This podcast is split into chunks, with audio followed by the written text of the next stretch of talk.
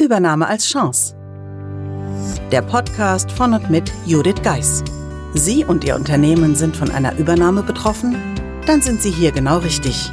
Judith Geis, die Expertin für US-amerikanische Übernahmen im deutschsprachigen Raum, teilt mit Ihnen wertvolle Tipps und Tricks und zeigt Ihnen, wie Sie diese Veränderung für sich und Ihr Unternehmen nutzen können.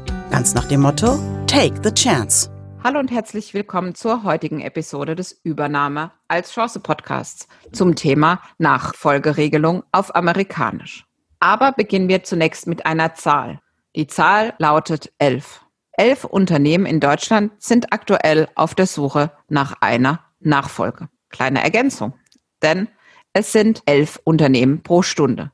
In Summe macht das 100.000 Unternehmen pro Jahr die sich aktuell auf der Suche nach einem Nachfolger befinden. Diese Zahl hörte ich vor kurzem in einem Podcast meines lieben Kollegen Dirk Braun und habe mich dazu entschlossen, die erste Folge im Podcast genau zu diesem Thema zu machen. Und zwar nicht um die Statistik, sondern was bedeutet das konkret? Konkret insbesondere für den deutschen Mittelstand. Es bedeutet, dass es viele Familienunternehmen, aber auch Hidden Champions gibt, die aktuell nicht wissen, wie es für das Unternehmen weitergeht, da es schlicht keine Nachfolger gibt. Und natürlich suchen die jetzigen Inhaber nach Lösungen. Und eine der Lösungen kann definitiv sein, dass man eine Übernahme durch Amerikaner als Chance sieht oder schlicht und ergreifend eine Option ist.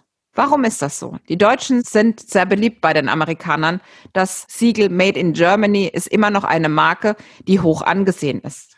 Das heißt, man kennt die deutschen Unternehmen vielleicht nicht, um die es sich da aus dem Bereich Hidden Champions handelt.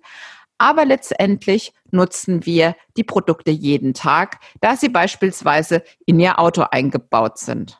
Aber zurück zu den Amerikanern. Was interessiert sie an deutschen Unternehmen? Letztendlich ist es so, dass sie natürlich ihr Portfolio erweitern wollen. Und das mit der Marke Made in Germany und letztendlich Produkten, die in ihr Portfolio passen.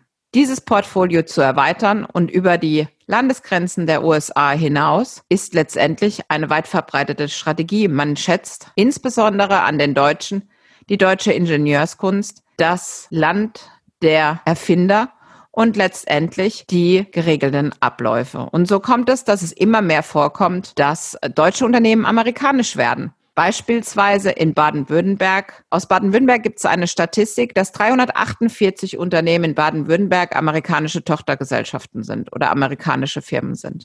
Diese Zahl ist nicht zu unterschätzen, denn sie wächst weiterhin stetig. Und was bedeutet das letztendlich für Sie? Es bedeutet, dass die Wahrscheinlichkeit mit jedem Tag steigt, dass auch Ihr Unternehmen, für das Sie aktuell tätig sind, übernommen wird von einem amerikanischen Unternehmen.